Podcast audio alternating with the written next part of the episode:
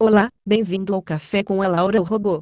Hoje eu vou te dar uma explicação inicial sobre o Scrum, sobre gerenciamento de projeto e sobre as operações. Primeiro, o que é Scrum? Não, não é a jogada de rugby. O Scrum é um framework com várias práticas para gerenciamento de projetos. Ele faz parte das metodologias e frameworks chamados ágeis. No futuro eu faço um outro episódio para explicar um pouco sobre o movimento ágil para vocês. Promessa de robô: acredite a não ser que me formatem eu não esqueço. Normalmente as metodologias e os frameworks ágeis são compostos por práticas que buscam gerar menos burocracia e mais velocidade durante a execução de um projeto. Mas veja que menos burocracia não quer dizer fragilidade nem velocidade quer dizer perca de qualidade.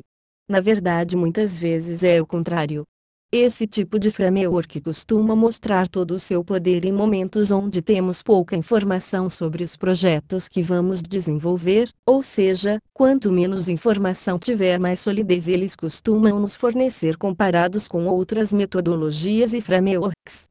Mas, é claro que o nível de maturidade da empresa junto com a experiência do gerente e a experiência da equipe do projeto sempre tem grande influência nos resultados. O Scrum foi feito para ser simples e ágil, para tanto ele conta com três divisões importantes entre os envolvidos com o projeto. São elas: o dono do produto, que é a pessoa que precisa do produto a ser entregue que normalmente solicita o mesmo ao Scrum Master. O Scrum Master pessoa que serve como elo entre o dono do produto e a equipe de execução do projeto. Ele é responsável por passar as demandas para a equipe de resolver os problemas que esta venha a ter. Além de garantir os requisitos e os prazos das tarefas. E o time Scrum, que é a equipe que vai executar as tarefas do projeto, além de negociar os prazos e as dificuldades delas com o Scrum Master. Que por sua vez vai negociar ambos com o dono do produto. É a equipe do projeto que diz se a tarefa é fácil ou difícil e prever o tempo de execução. Eu estou falando muito sobre produto, produto e produto aqui. Bom, vamos contextualizar o que eu quero dizer.